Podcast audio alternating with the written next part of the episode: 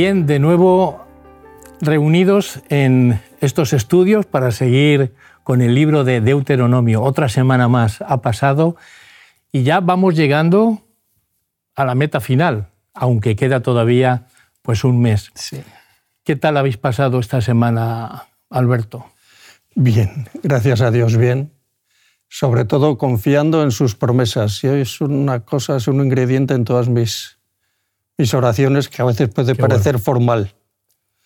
De que confíe, Señor, dame confianza en tus promesas y tendré paz. Es, parece que es lo que me sirve a mí y puede servir a todos. Antonio. Sí, realmente la palabra de Dios es una fuente de paz, de gozo, ¿verdad? Y siempre que estemos con Él, pues a pesar de las dificultades que a veces pueden traer, en fin, que pueden venir con la vida, pues podemos vivir los días, las semanas, los años, lo que haga falta, pero sintiendo la paz de Dios. Pues me ocurre un tanto de lo mismo, ¿no? La experiencia de encontrarte con el Señor, orar y abrir la Biblia y encontrarte cosas nuevas todos los días, eso es un gozo, una esperanza para cada uno de nosotros. Y esto de estudiar esta escuela sabática y compartirla con vosotros, bueno, es de una riqueza fantástica. Una riqueza. Es un disfrute. De verdad que disfrutamos mucho. Bien, pues vamos entonces a para la lección número 9 de nuestra escuela sabática, cuyo título es Cuando te convirtieres con todo tu corazón. Antonio, ¿por qué es necesaria la conversión? ¿Es realmente es malo el hombre por naturaleza? ¿Todos tenemos que convertirnos? ¿No nacemos convertidos? Bueno, realmente el ser humano muchas veces tiene un concepto muy distinto de esto, ¿no? Muy diferente a lo que plantea la palabra de Dios. El ser humano muchas veces piensa que es bueno por naturaleza y aquel que dice que bueno, que no, que es lo contrario, pues parece que tenga una visión fatalista de la vida y del ser humano, ¿no? Lo cierto es que la palabra de Dios, sobre todo si nos vamos a Romanos, no hay justo ni un uno, por cuanto todos pecaron, todos están destituidos de la gloria de Dios. Pero es que luego hay otros textos, por ejemplo en Isaías, donde dice toda cabeza está enferma y todo corazón doliente. O sea, tenemos, hay otro texto también en Isaías que menciona que nuestras buenas obras como son, como trapos de inmundicia, porque muchas veces están teñidos de motivaciones que no son las mejores. ¿no? Entonces realmente Realmente la palabra de Dios se pronuncia en ese sentido, pero es que luego si nosotros nos asomamos a las noticias, nos, asomamos a la historia de este mundo, las guerras, los abusos, el maltrato, tantas y tantas cosas, eh, realmente vemos que el ser humano necesita a Dios y necesita la conversión. Y cualquier persona que haya vivido la conversión con Cristo se da cuenta de que, de que realmente era necesario para él. Y permitidme que me extienda un poquito más. Yo recuerdo que conocí a una persona, bueno, un, gran amigo que ahora es pastor, que es Francisco Serrate. Y tuve la oportunidad de conocerle, de estudiar juntos la Biblia. Y Francisco, cuando yo lo conocí, yo pensaba, pero qué buena persona, qué buena persona. Tanto él como su esposa Marcia. Y un día le pregunté, eh, Francisco, ¿Qué ha significado para tus sentimientos, para tus deseos, para tus intenciones, para tu vida conocer a Cristo? decía, oh, oh. Se expresaba con esa, con esa vehemencia, ¿no?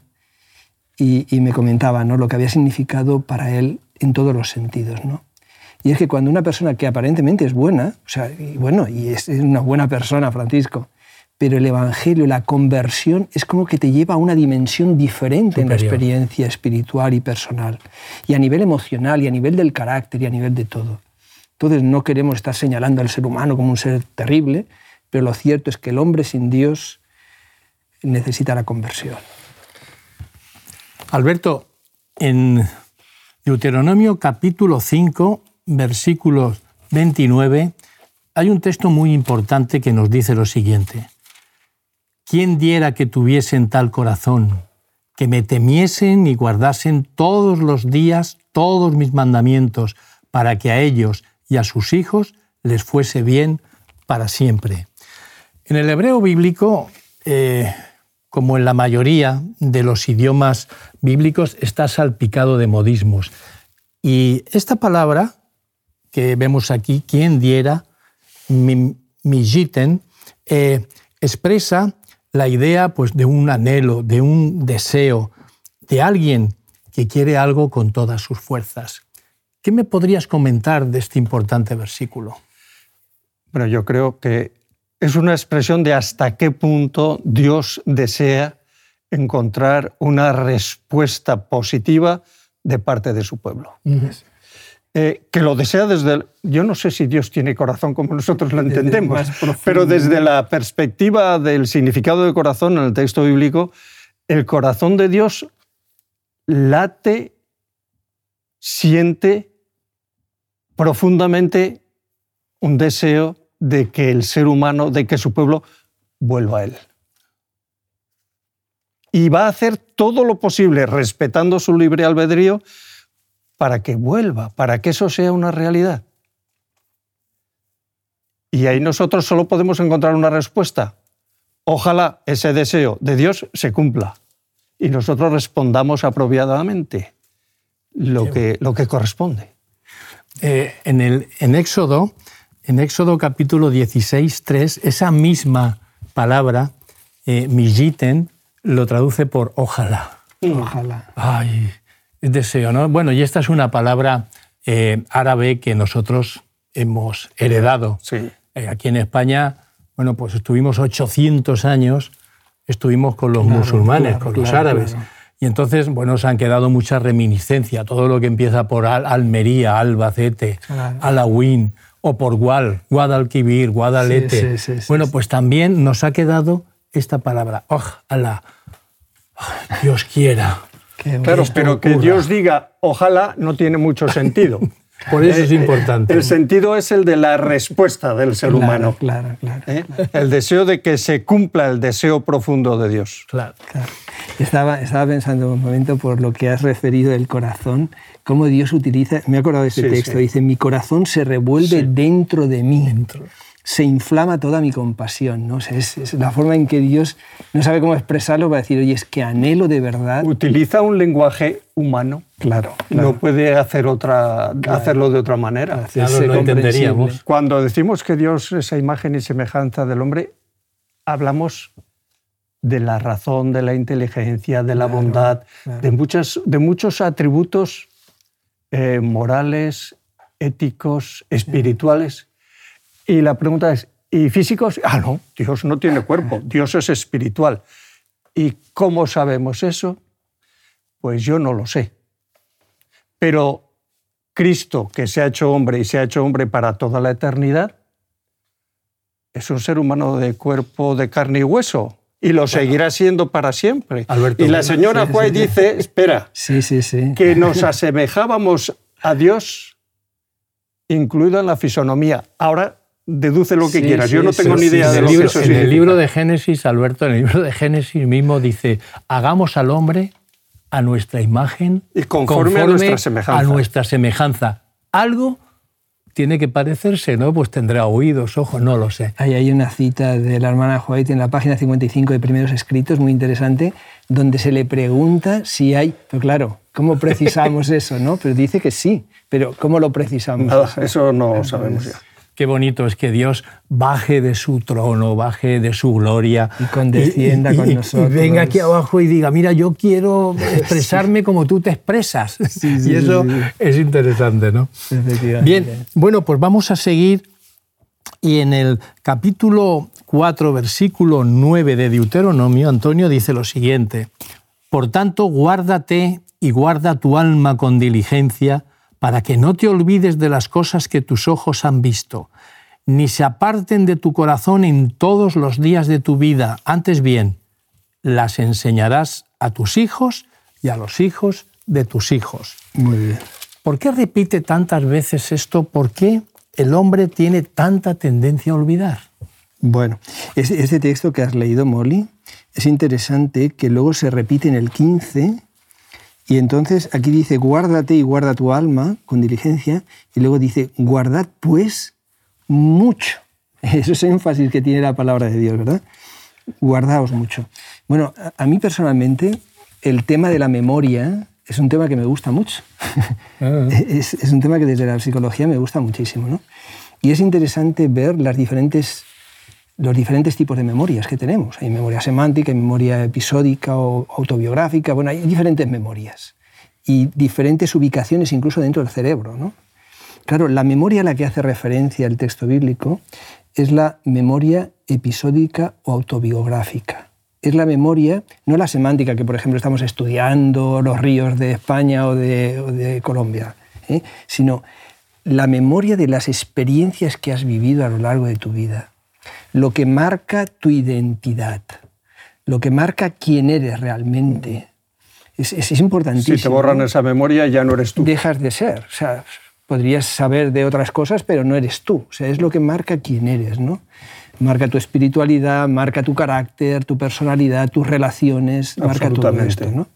Entonces, hay, hay un texto bíblico en Deuteronomio 8, el versículo 12 dice, dice, no suceda que comas y te sacies y edifiques buenas casas en las que habites y tus vacas y tus ovejas se aumenten y la plata y el oro se multipliquen y todo lo que tengas se aumente y se, enorgullezca, tu, corazón.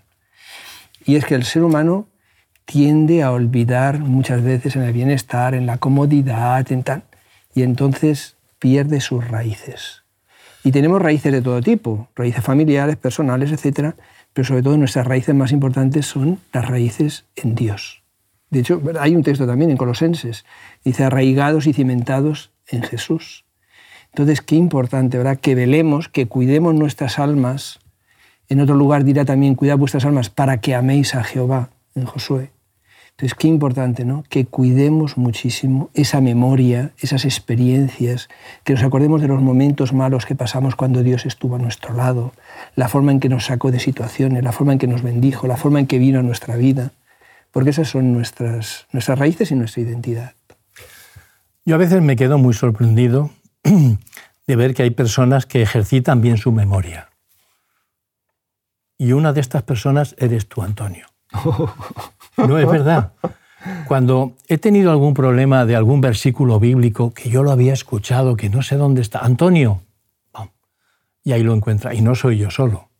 Hay muchas personas que eh, van a ti porque tienes un sistema metódico, no sé qué sistema es, pero que el tema de memorizar es importante para la persona. Y más memorizar estos versículos que tanto bien nos hacen porque en un momento dado el espíritu te hará recordar y en un momento dado la persona que viene a ti pidiendo ayuda ya no es tuya la ayuda, sino el espíritu que te hace recordar estos versículos. La verdad es que... Bueno, de todas eh, formas tengo que decir que yo no tengo una gran memoria. ¿eh? Simplemente lo que sí que es verdad es que cuando estudiaba psicología, todo lo que tenía que ver con aprendizaje y memoria lo aplicaba a la palabra de Dios. Y eso pues me ha dado muchas satisfacciones, ¿no? Porque la palabra del Señor, claro, es... Puedo decir, porque hablamos de la memoria, que la memoria se ejercita también. ¿eh? Eh, hace muchos años que no hago estas cosas de aprenderme capítulos enteros de memoria. Pero me acuerdo en un concurso bíblico que hicimos en Zaragoza, cuando era director de jóvenes, allá hace muchos años, justo de recién casado, me parece. Eh, había un concurso bíblico sobre Nehemías. Y digo, pues, voy a probar. Y me aprendí, me aprendí el libro de Nehemías de memoria. Alberto, sí. ¿te aprendiste el libro de Nehemías? Sí, sí, y es un tocho, un poquito. Eh, bueno, quiere decir que la memoria se puede ejercitar, se puede poner en práctica y cuanto más lo haces, menos tiempo te cuesta. Y yo me acuerdo muy bien que al principio un capítulo me costaba una hora y los últimos los hacía en 10 minutos, 15 minutos. ¿En 10 minutos, 15 minutos? Sí, sí, Un versículo, el siguiente el otro, luego cinco, luego los otros cinco.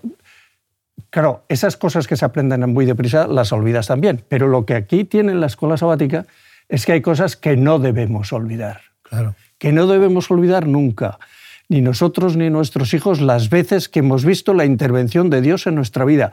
Intervenciones directas, claras y puntuales. Porque otras veces no, no, tenemos la respuesta inmediata de Dios, pero cuando tienes una respuesta inmediata de Dios y, y ves a tus hijos que son pequeños y que dicen, pues es normal, el Señor nos ha contestado. Y estábamos metidos en un agujero de agua y hemos hecho oración por la noche a oscuras y en estación de lluvias y a los diez minutos nos han aparecido aquí dos niños pequeñajos. ¿Y de dónde salís vosotros? Es que están nuestros padres con las ovejas y las cabras allá. Digo, ¿estáis muy lejos? Dice, bueno, pues a un kilómetro por ahí. Pero hemos visto una luz. Claro, había dejado las luces del coche que todavía iban encendidas. Hicimos oración ¿Tú crees que mis cuatro hijos tuvieron una duda? Ninguna. Claro. Lo aceptaron como lo más natural. ¿Hay mayores que nos puedan ayudar? sí. Pues se marcharon y a los diez minutos había 20 tíos, todos los pastores de la, que había por allá, metiéndose en el charco hasta la cintura y sacaron en el aire el coche. Wow. Y arrancó y pudimos seguir. Pero la, cuestión es que Dios sí contesta. ¿Cómo van a olvidar mis hijos eso? eso y unas cuantas historias más parecidas. Pero es que a nosotros nos han pasado. Y la señora Juárez dice que no tenemos que olvidar algo que hemos perdido la costumbre, dar testimonio de las veces, de los momentos, las ocasiones que Dios ha intervenido en nuestra vida. Qué bueno. Que no tienen otra respuesta, ¿eh? Que no podemos hablar ni de casualidad ni coincidencias, no, no son respuestas de Dios. Y eso forma parte de la columna espiritual, la columna vertebral espiritual. Ya lo ¿eh? creo. Qué bonito. Eh, sobre el tema de la memoria, hay, un, hay una cosa que todos los especialistas están de acuerdo, evidentemente, ¿no? Y si hemos aprendido textos bíblicos y tal, la repetición. Y hay un texto en relación con esto en Deuteronomio, cuando dice, es un texto que conocemos muy bien, y las enseñaréis a vuestros hijos hablando de ellas, pero es interesante que utiliza luego cuatro adverbios de tiempo repetidos, cuando te sientes en tu casa, cuando andes por el camino, cuando te acuestes y cuando te levantes. O sea, que decir, la repetición de las experiencias vividas con Dios, compartir con nuestros hijos, con nuestra familia. O sea, realmente el Señor quiere poner en, ese, en, nuestra mente, ¿no? en los datos maravillosos de esa memoria episódica, ¿no? pues quiere que conservemos eso y que lo cuidemos mucho. Recuerdo la escuela sabática del trimestre pasado donde José se salvó gracias a que recordó todas las, todas las matutinas y vespertinas que hacía con sus papás allí diciendo, ahora sí que tengo yo que creer en el Dios que me contaban mis padres.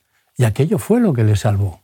Qué interesante y qué bonito es saber que Dios insiste en que eso lo hagamos a nuestros hijos, a nuestros nietos, a toda nuestra Y cuando lo olvidamos, caemos en crisis. Crisis de fe, ansiedad, angustia, toda una serie de problemáticas que no tendrían por qué pasarnos, que nos pasan porque somos débiles. Son los cimientos, son los cimientos. Dice Deuteronomios capítulo 4, versículo 29, Alberto. Mas si desde allí buscas a Jehová tu Dios, lo hallarás si lo buscas con todo tu corazón y con toda tu alma. Aquí vemos, bueno, pues otra palabra interesante, el Teshuvah, donde eh, está hablando el Señor de que me buscarás, volverás a mí, te convertirás. Está constantemente dando a conocer esa palabra. Ahora, Dios sabía, Dios sabía que su pueblo iba a apostatar, ¿condiciona su preconocimiento al libre albedrío? No, no, no, no, no, no es posible. No es posible que Dios esté condicionado por nada que haga o deje de hacer el ser humano. Y es absolutamente cierto que Dios conoce todo como si fuera presente, porque Dios no está sometido ni al tiempo ni al espacio. Esas dos eh, coordenadas, el tiempo y el espacio, han sido un invento de Dios para sus criaturas, no para sí mismo. Entonces, para Él todo el conocimiento es total y presente. Así que Dios no puede ignorar algo. Eh, ¿Condiciona eso? No, porque sigue respetando nuestro libre albedrío. Y lo que es realmente fantástico, algo que no nos cabe en la cabeza, es que Dios sabiéndolo todo, insiste, porque quiere que la responsabilidad de la elección, de la decisión final, sea nuestra. Sea nuestra. Él nos ofrece, nos da, nos busca, nos insiste. Como dice el texto, ir a buscarlos y traerlos casi de las orejas a las bodas del Cordero. ¿no? Bueno, es una ilustración con sus limitaciones. Pero el Señor hace todo, solo se marca ese límite que Él respeta siempre, que es que yo tengo que escoger, tengo que decidir. Pero hace todo y o confío o no confío, vamos, que no hay, no hay más. Hay, hay, un, hay un detalle que quizás dentro de este aspecto tan importante, o que efectivamente, ¿no? como estás comentando Alberto, o sea, no puede, no puede o sea, el ser humano no está condicionado por el preconocimiento de Dios. Sin embargo, Dios en su misericordia sí que podríamos quizás poner un, un cierto matiz, ¿no? Por ejemplo, la experiencia con Pedro. Jesús sabía que le iba a negar. Y le advierte. Y eso lo hace muchas veces Dios. No nos determina, no nos condiciona, pero en su amor nos advierte para que finalmente tomemos la decisión. Nuestra decisión será libre. Pedro fue advertido, pero él tomó una decisión, luego se arrepintió. Pero qué, qué bonito, ¿no? Que Dios, sin querer condicionar y menos limitar la, la libertad del ser humano, pero sin embargo intenta intenta con sus promesas y con sus advertencias que podamos coger el camino adecuado. Dios creo que intenta siempre que suframos lo menos posible. por supuesto.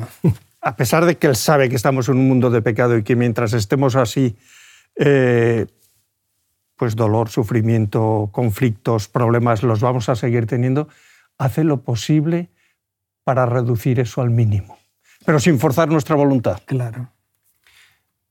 Hablando sobre este tema de la conversión, el arrepentimiento, eh, ¿por qué Juan y Jesús inician su mensaje a este llamado del arrepentimiento?